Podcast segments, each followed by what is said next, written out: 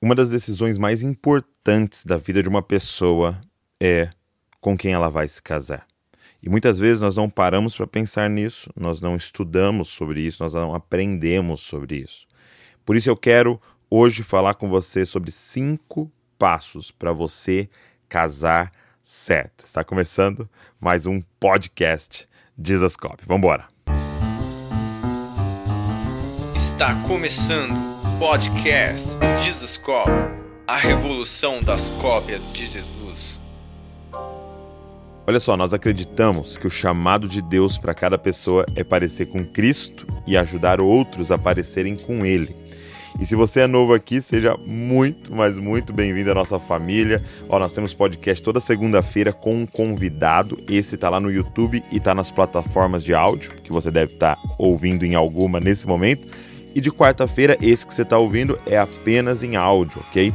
É o Copiando Jesus. E nós já temos vários episódios para você ir lá e conferir. E também as conversas com os convidados estão maravilhosas. É, tem uma forma de você ficar em contato com a gente. Nós temos um grupo no Telegram. Vou colocar o link para vocês aqui na descrição. Você pode entrar e lá a gente manda o PDF desse podcast aqui para você poder estudar com um grupo, para você poder rever é, todo o conteúdo que nós vamos conversar aqui. Então entra lá, Fique em contato com a gente, você pode mandar feedback lá e também você pode receber todos os próximos podcasts que nós vamos lançar. Nós vamos te avisar de tudo. Quero agradecer todo mundo que está conectado com a gente, essa família aqui. A gente está recebendo muito feedback. Vocês têm marcado a gente nas redes sociais, isso é muito legal. É por causa de vocês que nós estamos aqui e é por causa de vocês que mais e mais pessoas estão sendo alcançadas. Então hoje eu quero falar sobre cinco passos para você casar certo. Isso, cinco passos para você escolher certo. E eu vou usar é, Gênesis 24, aquele episódio em que Abraão precisa escolher então uma esposa para Isaac. Na época aqui da Bíblia, eles não tinham essa questão do namoro e os pais eram extremamente envolvidos nessa decisão, o que é muito sábio. Então, é, Abraão chama o seu principal servo, o mais experiente da sua casa, e fala para ele: Olha, eu quero que você vá lá na minha terra para escolher uma esposa para o meu filho. E ele faz o servo colocar a mão debaixo da coxa dele, que era um símbolo de juramento, e dizer: Olha, jura que você vai encontrar alguém certo para minha, para o meu filho, para casar com meu filho.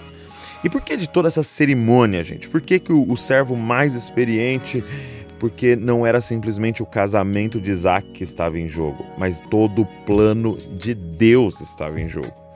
É, havia uma promessa sobre Abraão e sobre a descendência de Abraão, e casar errado era comprometer todo esse plano e toda essa promessa. Deixa eu falar uma coisa para você: não é simplesmente a sua felicidade que está em jogo Casar certo não é simplesmente porque você vai ter uma vida plena e feliz. Não, você precisa casar certo porque o plano de Deus para sua geração está em jogo aqui. Você precisa casar certo. E aí, esse servo vai. Ele vai até a terra da onde Abraão saiu para encontrar um, uma parente, né, alguém da família de Abraão para casar com Isaac. E chegando lá, ele então faz algo muito interessante, cara. A Bíblia diz que ele para, ele se ajoelha, ele para todos os camelos e ele faz uma oração. É interessante que ele não viu ninguém, ele não encontrou ninguém, mas ele começa a orar. Então a primeira coisa que eu quero te falar, o primeiro passo para casar certo, é ore para encontrar, não encontre para orar. De novo, de novo. Ore para encontrar, não encontre pra, para orar. Por que, que eu estou falando isso? Porque tem muita gente que vai, escolhe com seus olhos carnais e depois começa a orar sobre uma decisão que você tomou na carne. Agora, olha só o que esse servo faz. Ele não viu ninguém. Ele não encontrou absolutamente. Ele não viu nenhuma moça. E ele começa a orar. E a Bíblia diz que enquanto ele orava, Rebeca apareceu. Gente, é, nesse momento talvez você não esteja envolvido com ninguém, interessado em ninguém, mas já inicia a sua oração sobre isso. Já começa a pedir, Senhor, dá os seus olhos para mim, me dá os teus olhos para eu enxergar como o Senhor enxerga, para eu escolher como o Senhor escolhe. Me dá discernimento para quando aparecer essa pessoa certa, é, eu, eu, saber que é ela, Senhor. E, e sabe, é, eu acho muito lindo isso no texto de enquanto ele orava. Rebeca apareceu.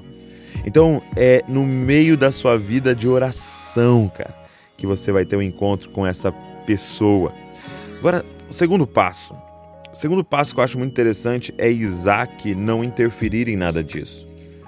Ele deixa o seu pai fazer todos esses planos para ele. É claro que aqui no Ocidente, no século XXI, não é exatamente assim que acontece, mas o segundo passo é ouça as suas autoridades. Cara, ouça os seus pais, ouça o seu pastor, ouça o seu líder.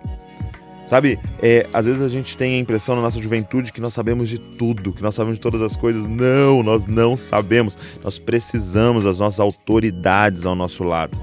Sabe, o seu pai e a sua mãe, eles te amam tanto que isso faz deles profetas na sua vida. Sabe, é, tenha essa humildade de chegar para seu pai, de chegar para sua mãe e falar: Eu estou interessado em Fulano, eu estou interessado em Fulana. O que, que vocês pensam? O que, que vocês acham? Vou trazer um dia ela aqui em casa, vou trazer um dia ele aqui em casa, para a gente simplesmente conversar, ter um almoço. Eu quero a opinião de vocês. E, cara, se eles forem contra, pense muito a respeito. Por quê? Porque os seus pais amam vocês. Seus pais amam vocês, seus líderes amam vocês e eles não estão fazendo nada para ser um estraga prazer na sua vida, para simplesmente, ah, não quero ver ele feliz. Pelo contrário, eles estão vendo coisas que talvez eu e você, na nossa juventude, na nossa inexperiência, não viríamos. Eu lembro de ir conversar com meu pai, falando: pai, estou interessado na Valéria. E depois que ele falou sim, eu aprovo, eu fui lá conversar com os pais da Valéria, com o pai da Valéria, né? Olha, estou interessado na sua filha. E eles abençoaram. Gente, como isso é fundamental para casar certo. Ouça as suas autoridades. Agora, qual o terceiro passo que eu enxergo nessa história? É não escolha apenas com os olhos. Não escolha apenas com os olhos. Por que esse apenas? Porque é muito importante os seus olhos. Deixa eu te falar uma coisa aqui, abrir um parênteses.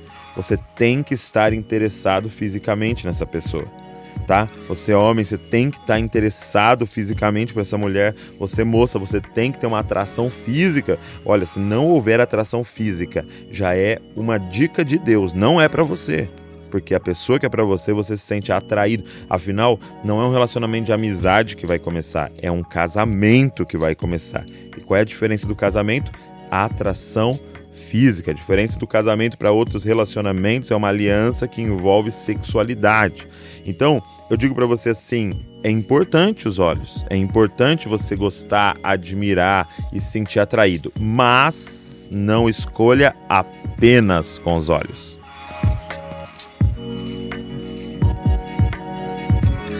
Por quê, gente? Porque as pessoas têm idolatrado essa questão da imagem. Elas têm colocado isso acima de todas as coisas, mas eu deixo te afirmar uma coisa, você solteiro que está me ouvindo hoje aqui. Beleza não sustenta um casamento.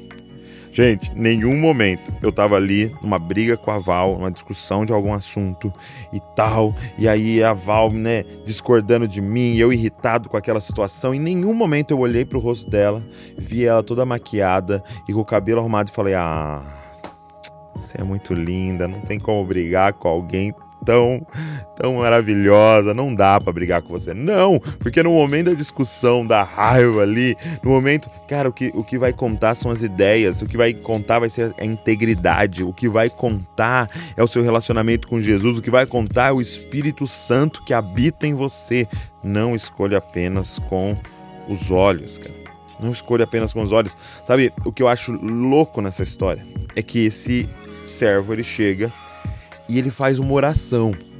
Sabe o que, que ele ora? Ele ora assim: olha, Senhor, eu tô aqui nesse poço e eu preciso escolher uma, uma, uma, uma mulher, uma esposa para Isaac. Então, Senhor, vou fazer uma prova aqui. a moça que chegar e me oferecer água, e além de me dar água, ela der água para todos os meus camelos, eu vou saber que é essa.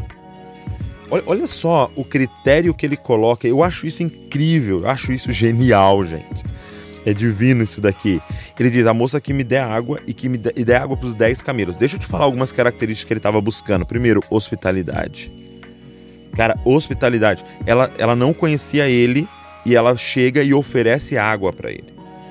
Mas além de hospitalidade, ela oferece água para os 10 camelos. Você sabe quanta água essa mulher buscou, gente? O que significa que era uma moça proativa significa que era uma moça serva, significa que era uma moça trabalhadora, que não tinha medo de carregar peso e trabalhar. Gente, olha as características que apenas nessa prova ele encontra nessa mulher. Então, não era simplesmente, uau, que rostinho bonito, uau, que corpo bonito, estou me sentindo atraído. Não é simplesmente isso. Olha o que esse homem, esse servo vê. Olha a prova que ele faz. Deixa eu te falar uma coisa: não escolha apenas com os olhos. Olha para a integridade, olha para o coração, olha para a forma que trata os pais, olha para a forma que ela organiza o quarto, olha para todas essas coisas, cara, que contam muito no casamento. Sabe? Eu, eu, um amigo meu que mora no Rio, ele me contou uma história de é, um, no, no, na época da Páscoa, né? Ficavam os camelôs vendendo ovos de Páscoa lá na frente do mercado. E aí o pai entrava lá no mercado para comprar para o filho, via lá é, 60 reais, 70 reais um ovo. De repente ele saía e o mesmo ovo ali da Nestlé tava ali fora no camelô por 20. Ele falou: Não, pelo amor de Deus, eu vou comprar aqui fora. E aí eles compravam aqueles ovos ali fora tal e levavam para casa, escondiam, né, para dar no, dia da Páscoa. E aí chegando no dia da Páscoa, eles pegavam os ovos e davam para os filhos. Quando os filhos abriam, tinha um abacate lá dentro. Meu Deus, você imagina a decepção desses filhos. E deixa eu te falar uma coisa: é a decepção que muitos vivem no dia do casamento quando começam a vida dois, quando mudam para a mesma casa e abrem o pacote e veem que não é aquilo que eles tinham pensado. Por quê? Porque focaram apenas no pacote. Porque focaram apenas no externo. Deixa eu te falar uma coisa: o que, que você prefere? Um chocolate numa embalagem simples ou um abacate numa embalagem maravilhosa? Sabe, é, não foque apenas na aparência, olhe para o interior. Agora, o quarto. Quarto passo para você casar certo é não procure lá fora. Cara, você acredita que esse é, é, que Abraão manda esse servo fazer essa viagem longa? Por quê? Porque ali onde ele estava não havia ninguém da sua família. E aqui é claro que nós estamos falando da família biológica, estou falando da família espiritual. Ei, não procure lá fora o que você só pode encontrar aqui dentro. Gente, não tem como viver um jugo desigual. Ah, tem como eu casar com alguém que não é cristão, mas ele, ele é trabalhador, ele é íntegro. Não é essa a questão. A questão das escrituras não é simplesmente moral. A questão é amar a Deus acima de todas as coisas. Cara, a principal coisa da sua vida, o amor da sua vida não é o amor dele, não é o amor dela. Não faz sentido você se tornar um com alguém que não ama o Senhor acima de todas as coisas. Cara quer casar certo, case com alguém de dentro. E aqui, gente, presta atenção, não é alguém que frequenta a igreja. Não é alguém que vai aos domingos, não é alguém que tem uma Bíblia, não é alguém que tem uma camiseta escrito Jesus é demais. Não, eu tô falando de alguém, cara, que ama o Senhor. E é claro, seja esse alguém. Seja esse alguém que ama o Senhor acima de todas as coisas e case com alguém de dentro, cara. Sabe, deixa eu te falar uma coisa família a gente não escolhe, gente. Sabe? Você não escolhe seu irmão, você não escolhe sua irmã, você não escolhe seus primos, você não escolhe nem seus pais, você não escolhe seus tios. E talvez você viva numa família totalmente desestruturada, com vários problemas, e você, por causa de tudo isso, sofre e sofreu muitas coisas. Mas deixa eu te falar uma coisa: cônjuge, esposo, esposa, marido, mulher, você escolhe. Cara, que oportunidade que você tem. Então escolha corretamente Escolha alguém apaixonado por Jesus, cara, cheio do Espírito Santo. Sabe, gente, eu posso afirmar para vocês aqui com toda, toda ousadia: cada ano que passa, o meu casamento é melhor. Meu Deus! Cada ano que passa, meu casamento com a Val é melhor. Mas sabe por quê? Porque a Val tem um relacionamento pessoal com o Espírito Santo e o Espírito Santo deixa ela melhor a cada ano que passa. Cada, cada ano que passa, ela se parece mais com Jesus e eu tô nessa mesma jornada. Eu lembro um dia que é, a gente estava no carro indo para casa assim, eu não lembro o assunto, a gente discordou ali de um assunto, e aí eu fui meio ríspido com ela, ela foi ríspido comigo e tal, e chegamos na nossa casa. Chegando na nossa casa, eu tinha que pegar minha sogra e levar. Minha sogra estava em casa, eu ia levar ela de volta para casa dela. Então deixei a Val lá, ela, né, saiu cuspindo marimbondos e eu fiquei lá no carro bravo também. E aí a, a minha sogra entrou no carro, tal, levei ela. E no caminho, né, depois que eu deixei minha sogra, comecei a orar no carro, falando, Senhor, poxa vida, Senhor, olha o que a Val falou, olha o que a Val fez. E aí, de repente, eu senti o Espírito Santo falando comigo. E era como se ele dissesse, você tá errado, cara. Olha a forma que você tá tratando a filha de Deus e tal. E eu fui confrontado e, e eu me arrependi ali no carro e eu cheguei em casa já disposto a pedir perdão. Aí eu abri a porta, fui ver onde a Val estava. Val, preciso falar com você e tal. E a Val falou assim: Não, antes de você falar, deixa eu te falar uma coisa. Tava orando, o Espírito Santo me falou uma coisa. Falou, Val, você tá errada. você tem que pedir perdão para ele, se arrepender e tal. E ali nós dois falamos perdão um pro outro.